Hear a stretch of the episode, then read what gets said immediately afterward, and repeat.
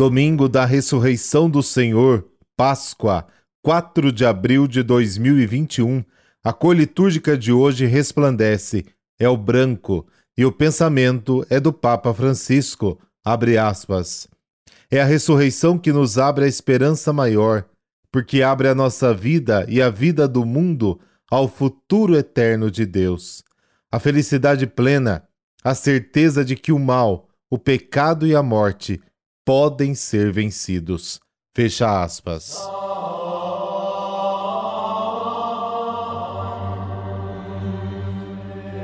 Pelo sinal da Santa Cruz, livrai-nos Deus, nosso Senhor, dos nossos inimigos. Ó Deus, por vosso Filho unigênito, vencedor da morte, abristes hoje para nós as portas da eternidade. Concedei que, celebrando a ressurreição do Senhor, renovados pelo vosso Espírito, ressuscitemos na luz da vida nova. Por nosso Senhor Jesus Cristo, vosso Filho, na unidade do Espírito Santo. Amém.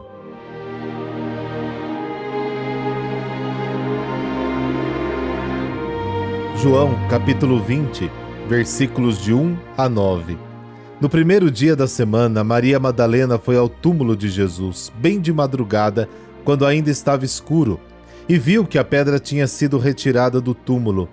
Então ela saiu correndo e foi encontrar Simão Pedro e o outro discípulo, aquele que Jesus amava, e lhes disse: Tiraram o Senhor do túmulo e não sabemos onde o colocaram. Saíram então Pedro e o outro discípulo e foram ao túmulo. Os dois corriam juntos, mas o outro discípulo correu mais depressa que Pedro e chegou primeiro ao túmulo. Olhando para dentro, viu as faixas de linho no chão, mas não entrou. Chegou também Simão Pedro, que vinha correndo atrás, e entrou no túmulo viu as faixas de linho deitadas no chão e o pano que tinha estado sobre a cabeça de Jesus, não posto com as faixas, mas enrolado num lugar à parte. Então entrou também o outro discípulo que tinha chegado primeiro ao túmulo. Ele viu e acreditou. De fato, eles ainda não tinham compreendido a Escritura, segundo a qual ele devia ressuscitar dos mortos. Palavra da salvação. Glória a vós, Senhor.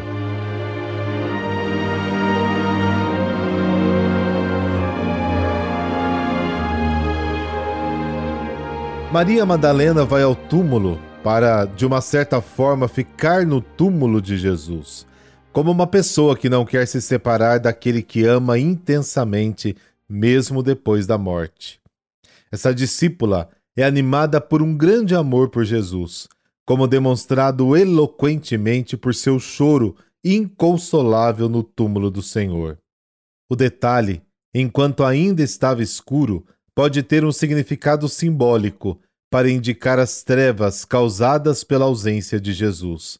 Mas imediatamente a luz do Cristo que ilumina o mundo aparecerá e será contemplada primeiro por Madalena. Madalena, ao chegar, nota que a pedra do túmulo de Jesus foi removida e, achando estranho, corre até Simão Pedro e ao discípulo que Jesus amava. O discípulo amado correu mais rápido do que Pedro e chegou primeiro ao túmulo, talvez por ser mais jovem. Porém, não é improvável que este detalhe pretenda insinuar um amor maior por Jesus. Aliás, se a corrida é de quem ama, quem ama mais corre mais rápido. O discípulo amado chegou primeiro ao túmulo, mas não entrou. Apenas se abaixou e viu os lençóis no chão. Ele esperou que Pedro entrasse na tumba. Talvez esse gesto simbolize o primado de Pedro, a autoridade de Pedro. No campo da salvação, o amor corre mais rápido, mas a autoridade certifica. Ele esperou que Pedro entrasse na tumba. No capítulo seguinte, encontraremos a cena em que Jesus confere a autoridade a Pedro. João capítulo 21, versículo 15. Pedro entrou no túmulo e viu os lençóis no chão, como outro discípulo tinha visto, mas também viu o pano que estava sobre a cabeça de Jesus dobrado. Essa observação despertou a fé no discípulo amado. A presença de dois homens para testemunhar a verdade do túmulo vazio corresponde aos requisitos da lei judaica, segundo a qual, para a validade de um testemunho, deve haver pelo menos duas testemunhas oculares. Deuteronômio capítulo 19, Mateus capítulo 18, 2 Coríntios capítulo 13. O testemunho da mulher não valia, precisava do testemunho de dois homens. Este dueto dos verbos ver e crer do versículo 8 formará um dos temas centrais da segunda parte deste capítulo, onde Tomé precisará ver para crer. E o ressuscitado atenderá seu pedido. Jesus, porém, proclamará feliz quem acreditou sem ter visto.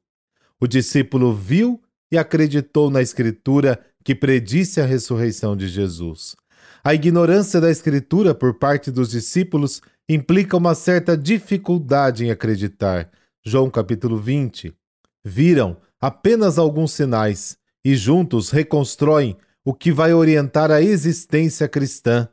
Os sinais da presença do Senhor diante das graves dificuldades ou situações perturbadoras da vida acabam desaparecendo quando olham para Jesus.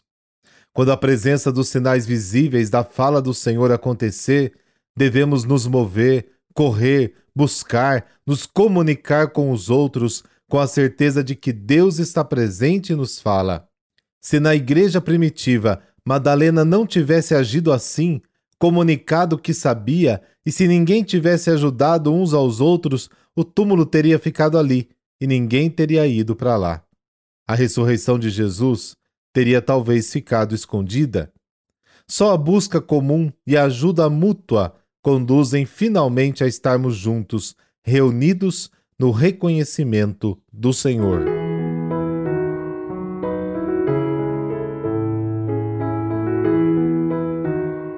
E hoje a igreja celebra Santo Isidoro de Sevilha. Isidoro nasceu no ano 560 em Sevilha, na Espanha, uma família muito cristã. Era o mais novo de quatro irmãos. Seu pai era prefeito de Cartagena e comandava sua cidade dentro dos mais disciplinados preceitos católicos. A mãe Teodora educou todos os filhos igualmente nas regras do cristianismo. Isidoro começou a estudar a religião desde muito pequeno, mas tinha muitas dificuldades de aprendizagem, chegando a preocupar a família e os professores. Mas devagar foi superando as dificuldades, formando-se em Sevilha, onde além do latim ainda aprendeu grego e hebraico. Tornou-se arcebispo em Sevilha, organizando núcleos escolares em casas religiosas que são considerados os embriões dos atuais seminários. Sua influência cultural foi muito grande. Era possuidor de uma das maiores e mais bem abastecida biblioteca, e o seu exemplo levou muitas pessoas a dedicarem ao estudo e às boas leituras. Ele nos deixou uma obra escrita sobre cultura, filosofia e teologia, considerada a mais valorosa do século VII. Sua obra parece uma verdadeira enciclopédia.